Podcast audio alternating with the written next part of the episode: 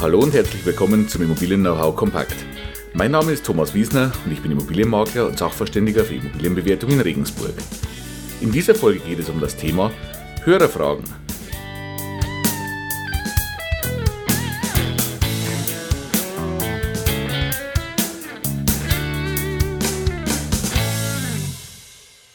Ja, nochmal herzlich willkommen zum Immobilien Know-how Kompakt und damit schon die wichtigste Info ganz am Anfang.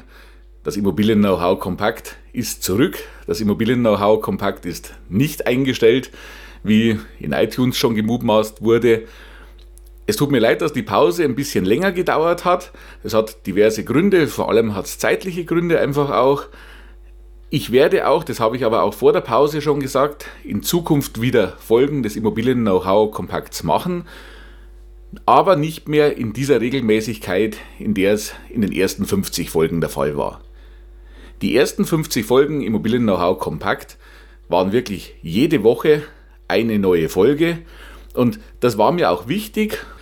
Es sollte einfach eine gewisse Wissensgrundlage, gewisse Basics geschaffen werden, die natürlich auch, egal wer wann reinhört, auch neuen Zuhörern zur Verfügung stehen und schon mal eine gewisse Basis bieten, um Fragen rund um die Immobilie, die sich ergeben, rund um die Immobilienbewertung auch, einfach beantworten zu können und in kurzen, knappen Folgen ja, Wissen weitergeben zu können. Das war mir damals wichtig und das ist mir heute noch wichtig. Daher auch die ersten 50 Folgen Immobilien Know-how kompakt, jede Woche damals neu.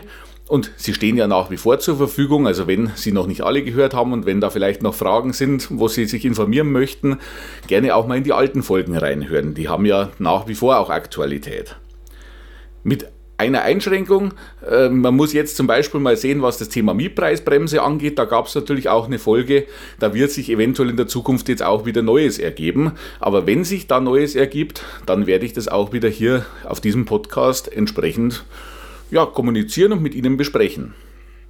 Denn genau das ist das, wie das Immobilien-Know-how kompakt in der Zukunft funktionieren soll. Es soll situativer werden. Es ist nicht mehr jede Woche eine Folge geplant, sondern eben situationsabhängig, themenabhängig, ja, fragenabhängig, wenn sich Fragen ergeben oder eben wenn sich neue Regelungen, zum Beispiel jetzt was die Mietpreisbremse äh, anbetrifft, ergeben sollten, dann werden wir natürlich speziell auf dieses Thema eingehen und genau situativ dann dazu eine neue Folge Immobilien-Know-how machen. Ja, aber lange Rede, kurzer Sinn. Wir sind jetzt schon in der ersten neuen Folge des Immobilien-Know-how Kompakts. Wir sind in der Folge 51 angekommen und zum Wiedereinstieg möchte ich heute einfach mal auf zwei Fragen eingehen, die sich von Hörern ergeben haben. Die erste Frage, da ging es darum, was ist denn von äh, ja, Vermietung zum Beispiel über eine Plattform wie Airbnb zu halten, weil ja deutlich höhere Renditen erzielt werden? Also Airbnb soll jetzt nur als Beispiel dienen. Äh, ich denke, die meisten kennen die Plattform. Vielleicht kurz umrissen, äh, es geht eigentlich um die Vermietung von Ferienwohnungen. Also Airbnb ist eine Plattform, über die können Sie Ihre Immobilie anbieten, zum Beispiel als Ferienwohnung und können die tageweise, wochenweise, wie auch immer, an Gäste vermieten. Die Preise, die dort für einzelne Tage erzielt werden, wenn wir die jetzt auf einen Monat hochrechnen, sind natürlich deutlich mehr, als man regelmäßig in einer normalen Vermietung als Monatsmiete bekommen würde. Das macht diese Art der Vermietung, ob das jetzt Airbnb als konkrete Plattform ist oder ich sage mal allgemein, diese Vermietung als zum Beispiel Ferienwohnung, als Monteurswohnung, wie sie oft angeboten werden, äh, über beschränkte Zeiträume, macht für viele interessant, weil man natürlich erstmal einen höheren Mietertrag sieht. Wir müssen das aber aus verschiedenen Perspektiven betrachten. Also äh, ich nehme vielleicht schon mal das Fazit vorweg, aber ich kann nicht dazu raten oder auch nicht unbedingt abraten davon. Was ich Ihnen aber ganz, ganz klar raten kann, ist, schauen Sie erstmal auf die rechtlichen Rahmenbedingungen. Wir haben eine ziemlich starke Diskussion über das Thema Wohnungsnot, gerade in Ballungsräumen, und da kommt sofort das Thema Zweckentfremdung auf. Und viele Kommunen reagieren mittlerweile oder haben auch reagiert oder werden auch noch reagieren. Und es kann durchaus sein, dass eine Vermietung, zum Beispiel als Ferienwohnung oder als Monteurswohnung oder wie auch immer, nicht mehr gestattet ist. Also es gibt viele Kommunen, die ein sogenanntes Zweckentfremdungsverbot durchsetzen und das wirklich auch durchsetzen und damit eine solche Vermietung nicht mehr zulassen von Wohnraum, der eigentlich als klassischer Mietwohnraum dienen soll. Also bitte unbedingt diese gesetzlichen Rahmenbedingungen betrachten. Und zwar nicht zum einen nur natürlich, ist es jetzt momentan erlaubt, sondern wo geht an Ihrem Standort, an dem Sie das planen, auch die Reise hin. Denn es gibt definitiv Fälle, da haben sich Leute eine größere Anzahl an Wohnungen angeschafft, mit dem konkreten Ziel, die als Ferienwohnungen oder als befristet vermietete Wohnungen zu vermieten und damit diese hohen Erträge zu generieren. Die haben auch kalkuliert natürlich ihren Ankauf und ihre Finanzierung damit. Ja, und dann kam das Zweckentfremdungsverbot. Und sie können jetzt maximal noch als in Anführungszeichen normale Wohnung vermietet werden. Damit stimmt die komplette Kalkulation natürlich gar nicht mehr. Also daher meine Bitte, bevor Sie an sowas denken, schauen Sie, wie sind die Rahmenbedingungen und wo geht die Reise hin? Besteht eventuell die Gefahr? Wenn die Gefahr im Raum steht, dass so eine Nutzung untersagt wird in der Zukunft, dann dürfen Sie Ihre Überlegungen und Planungen und Berechnungen natürlich nicht auf diese hohen Erträge abstellen, sonst kommt das böse Erwachen danach. Und jetzt weg von den rechtlichen Rahmenbedingungen muss man natürlich auch immer eines auf der Rechnung haben. Man spricht, oder die Frage zielt auch auf die höhere Rendite dieses Vermietens als Ferienwohnung oder als überhaupt möblierte Wohnung oder zeitlich befristete Wohnung an. Nur, ich hatte auch schon mal eine Folge zum Thema Rendite gemacht. Rendite ist ja nicht gleich der Mietertrag, den ich bekomme. Sie müssen natürlich auch ein paar Dinge sehen, die bei dieser Vermietungsart vielleicht so aufs, aufs Negativkonto gehen könnten. Sie werden bei so einer Wohnung, zum einen haben Sie einen erhöhten Aufwand natürlich, weil Sie müssen die möblieren, die Wohnung. Diese Möbel nutzen sich entsprechend ab durch die vielen verschiedenen Nutzer. Also das müssen Sie auch auf der Rechnung haben, dass Sie die am Anfang schon mal anschaffen müssen und auch laufend erneuern oder instand setzen müssen. Dann wird Ihre Immobilie selber vermutlich eine wesentlich höhere Abnutzung haben oder einer höheren Abnutzung unterliegen als klassischer Wohnraum. Denn Sie haben ja ständig wechselnde Mietparteien drin. Sie haben oft wechselnde und oft andere Leute drin, also viel Einzug, Auszug. Sie haben vielleicht auch im Ferienwohnungsbereich oder im ja, kurzfristig vermieteten Bereich Leute drin, die vielleicht nicht ganz so extrem darauf aufpassen, aber ähm, wie es auch sei, die Abnutzung wird durch so eine äh, Verwendung der Wohnung wahrscheinlich höher sein als bei anderem Wohnraum. Also Sie werden öfter mal die Wohnung renovieren müssen. Auch diese Kosten müssen Sie natürlich in Ihre Kalkulation einbeziehen. Also betrachten Sie bitte den Mietertrag, den Sie bekommen, der sicherlich erstmal verlockend hoch ist. Ziehen Sie dann aber bei der Rechnung die erhöhten Aufwendungen für das Mobiliar und dessen Erneuerung und für die Renovierungen für die laufenden davon ab. Und setzen Sie das dann ins Verhältnis zum Beispiel zum Kaufpreis, um eine wahre Rendite zu bekommen. Also das nur mal meine Überlegungen zu diesem Thema. Äh, ich hatte vorhin ja das Fazit schon, äh, ja, dem schon vorgefasst. Ich kann nicht sagen, es ist gut oder es ist schlecht. Sie sollen das machen oder sie sollen es nicht machen.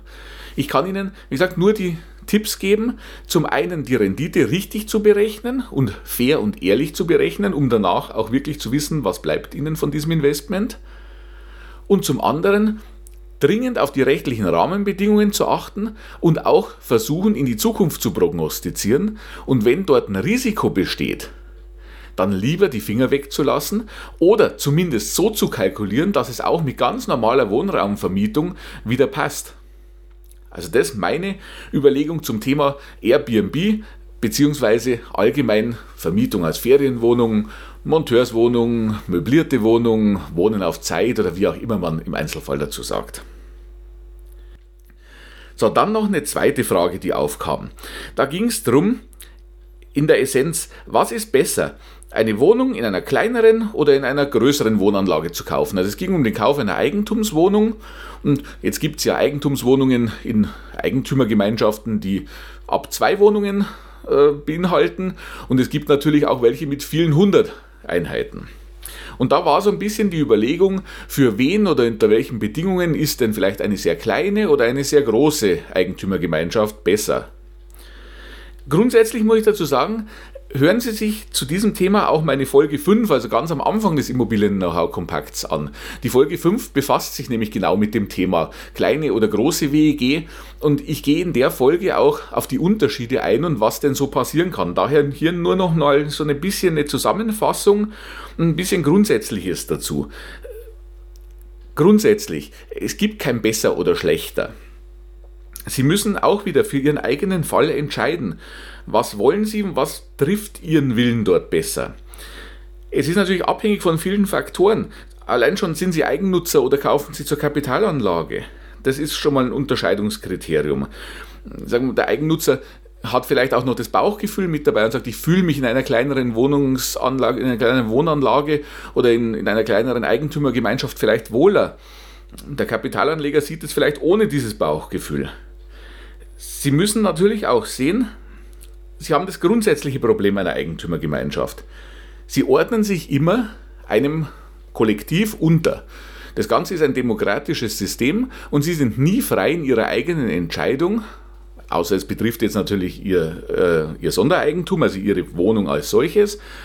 Aber Sie können nie darüber entscheiden, wird zum Beispiel an der ganzen Anlage, am ganzen Haus etwas renoviert oder wird es nicht gemacht. Das müssen Sie immer mit anderen zusammen machen. Entweder mit ein paar wenigen anderen oder mit sehr vielen anderen. Und da ist es natürlich schon auch so, dass man sagt, wenn sehr, sehr viele Eigentümer dabei sind, dann ist sicherlich auch eine Einigkeit herbeizuführen oft nicht ganz einfach. Hat aber auf der anderen Seite wieder den Vorteil, dass Einzelne vielleicht, ja, äh, Meinungen, die sehr stark differieren vom Rest, nicht so sehr bei einer Abstimmung ins Gewicht fallen, wo es um eine Mehrheitsentscheidung geht.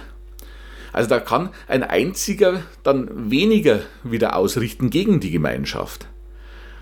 Jetzt ist die Frage, sind Sie der Einzige, dann ist es Ihr Problem. Sind Sie der, der eher der Mehrheitsmeinung angehört, dann haben Sie einen Vorteil davon. Also Sie sehen, man kann das nicht so pauschal beantworten. Und selbst in einer sehr großen Wohnungsanlage kann ein Einzelner oder wenige auch ganz schön viel ausrichten, indem es zum Beispiel manche Sachen gibt, wo sie einen einstimmigen Beschluss brauchen.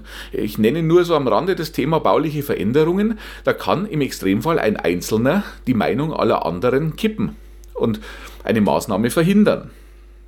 Also nochmal dazu, genauer dazu gehe ich in der Folge 5 drauf ein, hören Sie sich die ruhig mal dazu an, aber es gibt, wie gesagt, nicht das klassische besser oder schlechter, sondern Sie müssen sich in jedem Falle ja, unterordnen oder einordnen in eine Gemeinschaft.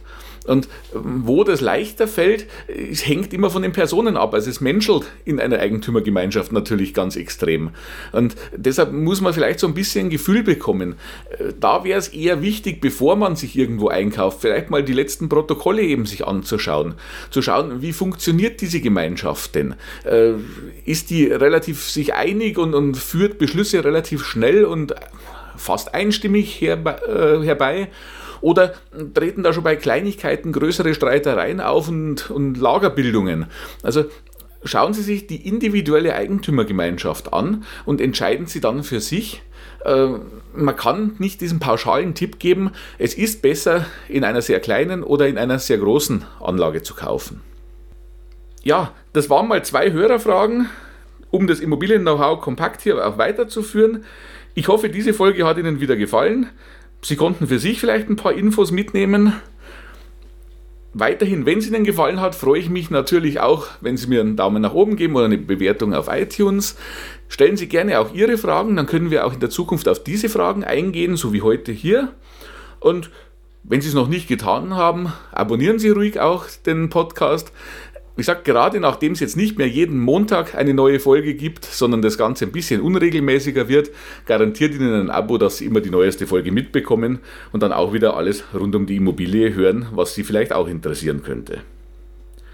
Ja, viele weitere Themen rund um die Immobilie und um, auch um mein Unterstützungsangebot als Immobilienmakler und als Sachverständiger für Immobilienbewertung, die finden Sie natürlich im Internet auf meiner Seite immobilienberatung-wiesner.de und auf meiner Facebook-Seite.